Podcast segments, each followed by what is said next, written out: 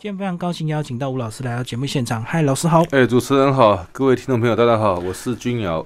哇，我们今天来聊一百集，一百集听说写的非常久，对不对？哦，对，写了三年半，因为它主题性不够强，所以很难写，是不是？因为从一个字要延伸出一篇文章很难。因为呃，主持人这样讲也对哈。那另外个人写的地方是我想要打破一些传统啊。其实为什么会有一百集？是因为那个我有一年呢，大概在二零一三年还是二零一四年左右吧，我离金门驻县。嗯，驻县的话，每一个月要写一篇散文出来。是，但我之前我的散文量其实很少，我大概呃，像周深之前提到那本《乐地图》，那我大概也花了快十年才写完一本书。是哦，那为什么少？因为我之前都以小说那个为主。那散文量写比较少，然后那年呢，我必须每个月要写一篇散文，大概三千字上下的话的散文。边写边翻，想说散文一定要叙事抒情，抒情叙事吗？对，一定要遵照传统散文这种规章来写吗？因为连续写六篇这样的一个文章之后，当里面的话的一个天地呃深不可测，可是我我对那种形式哈，在那一刻有点小小的话的一个厌恶了啊。那我就想说，呃，当然我现在我现在散文都还是回到以前那个传统。但是那个当下，三十年前那个当下，忍不住会想说：难道散文不能够有新的变革吗？就是一定要照那个模式写嘛？这样啊，对啊。其实那个模式本身可以变化的东西已经很多了。我只是想说，哎，不能变一下下嘛？所以我就想说，如果如果我就来写一系列这种哦，但是我那时候我还没有想到会写一百篇，嗯，也没有想到说要一个字。哦，当做一个一个一个片名。其实我最早是写的是有一篇哈，在编号大概第五十一号，有一篇叫《经》啊，《金》是是我一百集里面的第一篇文章。哦，我的那个拔好像并没有提到这件事情。我有一天呢，因为那时候我还在当幼师文艺的主编呢，啊，幼师文艺我在这边当了，呃，后来我离开，我一共当了十七年的话的一个主编。是。那二零一三的一个年底的时候啊，我去跟信大师求字啊。我就跟他求字，为什么跟他求字？是因为幼师文以前的主编跟幸运大师交情很好。嗯，那我要求他来帮我写写幼师文艺四个字，他答应了。他答应的时候，哈，二零一三的年底，我刚好有担任新闻现场的评审，我去现场跟大师道谢啊。当时我看幸运老师，幸运大师就很客气的跟我说：“君瑶那个字。”如果写的不好，就不要用。一个大师那一刻的话，像个腼腆的少年一样，现在跟我说不好就不要用。那我就觉得非常的一个那个震惊啊，就非常的话的一个那个惊讶，就这个这个这个怎么怎么一个大师能够这样的话讲出这样的话那样子？嗯。后来我就那个，我就怎么说？我就那个想要写一篇文章来答谢星云大师。所以我就就写那篇经，怎么个经法？那篇经我都还记得。其实我里面记得的那个篇章没有很多，因为后来记忆力变差。经我写到我在日本本期市，哦，有一年的话，一个作家参访团，我们到日本的幸运大师的话的一个道场。嗯，那那一刻很惊讶的是，我们一行的一一团的作家搭了大游览车，一个一个下车的时候，我轮到我是最后一个下车，居然幸运大师在车门口接待我们呐。哦，你是最后一个，他一直等到最后一个。哦，对我太惊讶了，我我太惊讶了。然后我在想说，信大师那一刻让我很惊讶，他帮我们提字，我很高兴。那对于他的这种一种恩情，好的哈，一种道义，好了哈，我实在不晓得该怎么办比较好。后来有一天呢，我就在书房里面的话，我就决定要写这篇文章。诶，就写一篇叫《经》，啊，用了那个那个风格。诶，我就想说，诶，这个风格好像可以让我跳脱出来。哦，散文我刚刚讲那个传统的那样一种方法，那我就想说，突然间我就想着说，哎，那如果我可以写一百篇呢？哇，想的很简单啊。后来这一搞就弄了三年多，我就是有人人有时候有些想法，但后来我发现到哈，会有这本书的话，其实就我刚刚讲那个跟你看跟我的工作有关系。我当优势文艺主编，那现大师跟我们前主前任主编朱桥关系很好，那刚好优势文艺要满六六十岁。所以有不断的话，一样都刚好参加过新大师办的话一些活动，又担任他们的一个评审，有很多的因缘才促成那第一篇经。后来那个。经之后才有别的话的一些文章，所以我因为我有时候会把这样的话的一个书哦，看作是我人生重要机缘的一本书，因为这本书并不是我个人想去写它，我想它并不是我想说我要蒙着头要写每一篇以一个字为题的一百篇的话的散文，并不是这样子，是有很多的机缘，机缘造成就的我的那样子。好，那第一篇这个因为机缘写出来之后呢，那后来怎么怎么样来创作？是先有那个字，还是先有那个想法再去想那个字？其实有时候不一样。主持人刚刚讲的那个都会有哈，像不管你说，像乙这一篇哈，是是我我想写那个我们家里面的话的一些那个事情，比如说我太太，我们家里面为什么我跟她会在一起？那就诶，因为有有移动嘛，因为我当年的话我是住金门，让他们家太太家他们家住台南，诶，他们搬到了台北，我们也搬到了三重，哦，他们家在板桥。就在三重，很近啊。然后后来我参加了某某个那个活动，报名的某个文艺社团，因为他也在里面，所以人跟人的话的一个相遇的话，一定是移动的话的一个关系嘛。比如说我来自于金门，我今天会在这个地方跟我们的金明兄这样的说话，你一定有一个迁徙的历史。我也有我迁徙的一个历史。任何人的话的教育，都是因为迁徙中间的话有所交织那样子。就写这边的话的一个那个的一个乙，但有一篇就很特别，有一篇是有个女孩子啊，她说她很喜欢鹿，就是那个山里面奔跑的梅花鹿的鹿。对，哦鹿哦这样子啊，她竟然帮我命题，你知道吗？就是想一个鹿，因为她知道我在写这样一些文章，她说她要写一篇鹿。哦，糟糕了，哎，我想起来，我因为我爬过嘉明湖。嗯，嘉明湖的山上有好多的话的一个水路，对于是我就想着，好吧，那你要要命题帮我，要我写篇路，我就来写一篇哦，关于台湾的话，加冕湖的话的一个路哦，他在书里面的话二十六页哈，对，其实我也把它写的也是也蛮有一个那个趣味的哈，其实我很想来冒昧的话来读个那个一两段了没有哈，那个哦，我我念最后面那那两段好了，不久听见伙伴扬声。水路来喝水的，他们背好照相机，而水路一只鹿，他不背什么，不知那是天使，不知道那是眼泪，他们不明，只留给鹿，暗暗的提升，一搭一搭一搭搭，那路还真是够大胆的，竟然看我撒尿。我跟伙伴说，伙伴很远很远的，远的不像是伙伴，走这么久的山，流着许多汗，怎么还有尿意？我解开拉链时，不禁回头看，看那一只鹿。有没有跟在后头排队？尿尿排队，我自己都觉得很好笑。因为为什么你知道吗？因为在剑湖上爬山的话，我们跟我们是没有厕所的，我们没有厕所，我们就在山凹边，就在那边就地就地那样的掩埋。如果是大号就掩埋，小号当然就就地啊。水路也是一样啊，他们也在那边啊，所以我们就有时候边这边撒尿，咦，对啊，路就在那个旁边的，而他们也不太怕人。嗯，对，他也他也不太，这是一一趟非常好玩的。那因为这是一个命题的话的一个那个的一个关系哦，他会，所以当然我也是写的那个那个嘉明湖了哈。比如说我在念的第一段，因为这这篇文章很有意思的哈，路哈那个这篇的第一段哈，独走，我真是够大胆的啦，脱队一个人走在嘉明湖，起初平回首，瞧登山伙伴与自己远近，估量在什么样的距离，我若遇见熊遇见鬼，还能朝后跑。只是能做什么呢？就是就是我去爬那个嘉明湖那个，然后这一系列的文章呢它就是有点特色，它每一段每段之间的话哈，它的跳跃很大，跳跃很大。我是故意这样跳的。这个故意这样跳的话，要回到一个散文的话的一个历史，因为我在写那个这这一百集的时候，台湾流行大散文，嗯，哦，大陆流行大散文。大散文的话，那个呃，大概其实台湾开始接收到余秋雨。老师的话的那个历史的那种大散文是从民国八几年开始，那时候大家接受这种熏陶。但大陆的话的这种大散文并不，它是一个常态，很多人习惯把文章写得很长。嗯，我去大陆的话，有时候他们跟我邀稿，他说邀邀稿，因为他知道我写散文。我我说三千字会不会很长？他说不好意思，你给我三万字都没有关系。天哪，我没办法写三万字的散文啊，那个我没有办法。但我觉得哦，我会有点觉得很奇怪，说好像大家把大散文。长篇幅的散文是看作他很有能量，嗯，我就觉得有点不太服气了。比如说，我常会举个例子，那个呃李白的那个静夜思啊，“床前明月光，疑是地上霜。举头望明月，低头思故乡。”对对，哎，这句五言绝句的话，千年前所写成的这个五言绝句，我们现在的话都还可以背，还在通用，回忆一下都还可以背，对不对？人家才二十个字而已啊。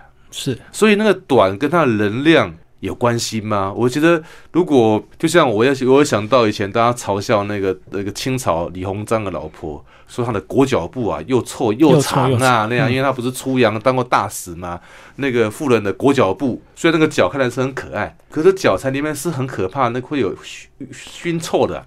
打开来都是臭死人了。嗯，那长散文真的每一篇都好读到像花园一样这么好看吗？会不会有很多文章更加是又臭又长？所以我想说，那也没有可能写那种短短的，它的能量也很大的。可是它代表我的写法，我就不要遵照传统那写那种小品文的那种写法，因为小品文还是遵照传统的散文的方法来写，只篇幅上比较短一点而已。可是要这么跳要，要有一定的自信，对不对？不然，对对对对，我我跟主持人报告一下，跟读者的朋友们讲一下，我在写这个一百集的时候，基本上睡得很饱。然后这边要茶跟咖啡都放好了，如果有酒的话也放给别处，前面会有两三杯的饮料，茶酒咖啡不太一定那样哈，什么都要有。然后这个我打开电脑那一刻的时候要很专注，然后要完全投入大概六十到九十分钟。嗯，我最好的一百集里面作品都是六十到九十分钟里面写完一篇的。嗯嗯，又那一刻要非常的投注，非常的。都是关心在我要写什么东西，然后我有时候也不晓得我要写什么，那我必须在那一刻很专注，很专注，把好像把脑袋的东西把它抓下来。在这个很专注六十分钟到九十分钟之前，有又会不会写到哪一天跳到哪边去，又要再查个资料？对我有一气呵成哦，这个不用，这没办法查什么资料，因为我里面很少用到那个史诗那个什么历史啊典故要查的。对我当然都是要非常专注的，比如说我可以先公车上，我可以先想我可要写哪一个字。就用这个字产生很一些意象啊，这是一般的方法。我有时候的话也是没有那个字，那个题目什么我还不知道，但先有一些字句的话，得用产生，就把给抓了下来。嗯，抓下来之后，让它自己孵化成各种的话的一种鸟类。这个蛋长得这样子，哦，蛋还没有孵出来，长了什么样的鸟，我们并不知道。对，就这个蛋哦是鸡，那个蛋是鹅啊，那是鸭哦，这是天鹅哦，那是孔雀，哎，我们搞不太清楚。但那个蛋。必须要拿孵化那样子，可是会不会遇到坏的蛋？像写写都写到一半，哇，不知道怎么写。我有我有我有一篇叫做叫做叫做手哦，手背的手手啊，对对对对，这边写了八个小时。哈，这边写八，一直重来，一直重来。这边这边就是因为就是一注意力并不是不集中，而是那个过程当中，比如说我要把那个我要写的那个对象把它放进来，可是我要遮掩它，我不要让别人知道我在写谁那样子，或是我要遮掩它，又要表现它，自己把自己搞得绑手绑脚的，他都花了八个小时还没有定稿。对，这篇我印象非常深刻，刚刚早上才刚看完这个。讲到是陈静心啊，对对对对对，可是讲的就是五官的女儿，可是你却要要掩盖她，好像不是她，对不对？所以对对对，就是说我要提到陈静心，那其实是我要写我一个朋友，我要写到这个悲剧。那为什么我从陈静心聊到我那个朋友？是因为当年啊，陈静心这个杀手到处在逃亡的时候，其实每个空屋都很充满一种威胁感。那时候我有一个调查局的话的朋友。就要我们也特别注意一下，因为陈星躲在哪里，没人知道。如果有情报要跟他通告，那我就觉得我们家的话，有个空对面有个空屋，那会不会躲在那边？对啊，越看越可疑。然后我又想起来，我那个朋友哦，他爸爸在开机程车，在他很小很小的时候，他一个人留在他们家的空屋里面，嗯，面对一长排的拥道，里面都是一些暗门，但都没有人回家。我就我就把。陈星星带来那种大家对空屋那种恐惧，还有我那个我那个朋友小时候一个独守在家里面，一个一整个空荡的这种寂寞感，两个做结合融合在一起。哦，这边就很难融合啊，所以我这边写了八个小时。嗯，老师要不要读一段？这样子嘛，好啊。小女孩变成女人已经很多年了，不再晃动小腿，转而敲击键盘，为那些她老是没敲开的房门，或者敲开的里头却没有一个人，只一张床。一颗或两颗枕头，他们都成了石碑。长大后的小女孩敲键盘，刻自己在碑上告别以及不辞而别，都足以写就墓志铭。只是不流血，也没有焚香或受洗。这战争很闷，这战争很痛，不像两岸这么远，只一扇门的长宽。更疼的是敲击木门时，他们叩叩叩，回得比谁都大声，而且及时。哦，未曾落后半秒，更别说三秒。好，就是我刚刚讲的，我那个我那个那个朋友面对的他的房客，一个非常寂寞的话的小女孩的这样的话的一种的一种心声，这样子哈。然后我也写，比如说我在练结尾的这个这个地方哈，对接怎么亮的？犯人不早就伏法了吗？我回忆里看着不像孩子的孩子，没有陈静心的陈静心，只有门的门。有时没敲门，他他与他都真的喊。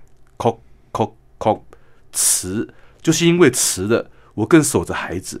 希望打开他们打开窗帘跟门，让我朝那头喊吃团圆饭。这边哈，那个其实我现在练的话，都可以感受到我当年写的话的那一种那个那个用心呐。呃，我们守候自己，会后来最后是我守候我自己的孩子。对，刚刚提到陈奕迅带来那种恐惧，对，那些练到我的小女孩，那个当她还小的时候的话，变得一屋子的话寂寞的那种那种感觉，还敲房客的门，敲敲敲都好大声，可里面都没跟他有任何的话的一些回应那样子哦。对，然后也带着那个父母的话，能够守候自己孩子的话那种心意啊。对，而且那时候陈晶晶真的是到处流窜，真的跑进去很多家里。对，还有对，那时候他做了很多非常可怕的一些那个事情。对，不但是对白小燕了哈，还有很多人都变都是他的一个受害者。嗯嗯嗯。对，所以写这篇应该是八个小时非常漫长。写这篇，当我现在在读的话，那个发现他也他也并没有不好，只是说，因为他是我记得我花八个小时所写的不好的一篇文章哦。那个比如说我在练第一段哈，好，那是何时底事啊？陈金星绑架并杀害一人的女儿，那阵子我化身侦探。格外留意城市内的空屋，没有灯的房屋，入夜后成一颗颗蛀牙，空闷黑，依稀还带着腥臭。对接何以不分昼夜，窗帘一律哑，那里头什么妖孽？为任职情报单位的朋友打电话，在屋内单压抑声音，那头猛兽。很可能就会对接哦，啊，就是这样。那时候 我想说，那时候就是大家就是这种感觉，面对一一大排的空屋，大家想到陈奕迅可能就在里面。哇，用蛀牙来比拟就是空屋，这对对，空闷黑。就是说，虽然说每一篇的话，我刚刚讲我最好的文章是六十至八到九十钟里面写完的，但其实在写的时候都要很专心的，而且里面的那个音韵感其实非常非常非常的好。音韵感其实非常的好，比如说，我在随便练一个田哈，我都随便翻的，我没有特别那个，我就练第一段就好，田地的田哈。他们说，当一个人爱上另外一个人，是因为很久以前，当他们还是个孩子，身上已经中了一个爱你的念头。听着这说法，我想起被唤作小丽的年代，那些年我醇厚肤黑，没一丝温婉，且站着小便，但是戴花帽，穿洋装。我是花跳跳的女生，为什么？因为我以前哈大哥二哥都过世很早，他们一生出来不久就过世，所以我小时候被当做是一个女孩子长大了，带那个长大。但我很喜欢里面的一一句话哈：当一个人爱上一个人，是因为很久以前，当他们还是个孩子，身上已经中了一个。爱你的念头，嗯，比如说金明兄不晓得没有结婚呢？哦，没有，没有结婚，那他那个还找不到那个骑在你身上种一个爱你的念头那个小女生那样子，嗯嗯，就两个人会在一起，很有可能有时候一看不是一见钟情吗？我是把它解释为，你看身上已经种了一个爱你的念头，嗯嗯，我自己觉得还还还挺美的啦哈。比如说我里面有一篇叫做雷哈。那个这篇也是非常的，我看他在哪个地方，我有时候记找到编号在零八二。这篇在文章在那个报上发表的时候啊，很多人都会跟来跟我来讲个春雷的雷。对，后来跟我后来后来跟我讲的一个事情说，吴老师这篇文章好美啊，可是我看不懂，太精炼。那我就觉得。这太有意思了，你知道，我就把那个文字成为一个音乐感的感觉啊！呃，我为什么会看不懂，你知道吗？好，比如说我来练一遍的第二段好了哈。我经常看到雷雷娜以他荒野剑，才知道他能妩媚，他能獠牙。当时天是阴霾的，一层淡淡的灰，是天浅浅的笑。雷闪了出来，是一个酒窝，是一种妩媚。而若天是很阴很阴的，未及入夜，日光已西，雷的迸现是一个鬼。睁他的脸在天幕上，我很感到心惊。但他们说树是导电的，越大的树叶越是藏着一种鬼。这很有趣吧？是。再过来这句话哈，你是我的雷娜，我的鬼，你是你的妩媚呀，你的獠牙鬼。这句话很好玩哈。那这句话后来我有做一些那个做一些引申哦，比如说在的后面的地方，我有提到，因为我是我的雷呀，我的鬼。我是自己的獠牙以及妩媚，是是是。后面我还有提到，哎呀，最后面的的那样一句话，哎，我们是我们的雷呀，我们的鬼，我们是我们的獠牙以及妩媚。是是。这篇文章其实在讲什么？在讲的说，当你会爱上一个人的时候，哈，他就是你的鬼鬼魅了，因为你无时无刻不想着他。阴魂不散，就会这样子啊！你眼睛闭起来就是他，嗯，你想到的都是他，想要喝咖啡，想要是跟他喝咖啡，哈，对。那后面为什么说，诶，为什么说我们是我们的雷啊，我们的鬼，我们是我们的獠牙以及妩媚，是因为到后来两人相爱了嘛？是是，那个现在就有这样子，所以很多人觉得哇，这篇写的真是美好那样子，可是是看不懂的，看不懂的美好爱情故事这样。可是我都看不懂，很好，就是说让文字本身传递出来一种音乐感。那不单是这篇啊，有有太多的篇章，我在写的时候就非常的话的一个好玩，就觉得好像自己都觉得好像音乐性来说是非常非常的话的一个那个强劲，我自己都有时候都有这种感觉。现在回头再看，还是很满意那时候的作品的。我现在在看哦，其实每一篇都压榨太觉得哦，都非常的很难。比如说，我再随便再翻一篇一百二十一页的话的签哈，我跟女生牵手。我跟女生最早以木之牵手，那是很多人的国小岁月。上午第二节下课，土风舞教学，学校喇叭粗声粗气的喘着歌，男生女生各一排，按高矮一字排开，是一二三五六七。有男同学刻意要与女同学站一起，或刻意不愉快。都得赶紧两边数数，转身来，终于是对的那一个人。为什么这样讲？是因为我说我有喜欢的女生嘛。哦，你会去算你哎，他那个 第几次会轮到你，然后就下课了。哇，气死人了！啊，对对，所以说啊啊，里面的那个音韵感就会特别的强。就是我也不是特别去押韵的，是是。就那时候在写这些的时候，那个韵脚哈，那个韵哈，就是自己都会这样子生的那个出来，非常的一个。不可思议那样子，我也觉得非常的一个怪异。所以我觉得这本书很适合床头书，你知道，一次看一篇也不用看得多。对，慢慢的读。嗯，基本上因为他会困惑一个人，困惑很久，他会写什么啊？然后这一困惑就很容易入睡。对啊，因为他不像小说有情节，所以你真的一篇一篇慢慢读，然后读的慢一点，然后一篇大概多少字？应该几百个字。要一千到一千二，我让自己非常严谨的守控制在在这个规格里面，没有超过，很少超过一千二的。嗯，比如说我在练一短短的一小篇啊，在一百八十三页，因为这边我也蛮喜欢的。蓝蓝蓝吸的蓝哈，蓝吸一口气来自南方。南方多属遥远，自古以来神话沼泽瘴气、仙人以及屈原，让一个蓝辨认很多种蓝啊！你看这边也是，然后风到了很晚的时候，都来自南边。别问我气象问题，关于内心不需要数据注解，而是我愿意是南风。他就是蓝风，嗯，心里想什么就是什么啊，对对对对对对，都非常的话，我觉得都非常的话的一个浪漫啊。嗯，所以这本书真的很精彩，是算老师这个这几年很得意的一个这个著作哈。我我觉得他在台湾文坛有有，我这样讲好了，这个算是自己自打那个作家本来对自己要有信心嘛，这是应该的。我觉得他在台湾有时候低估了，因为他在他在大陆的话，很多人还蛮喜欢的。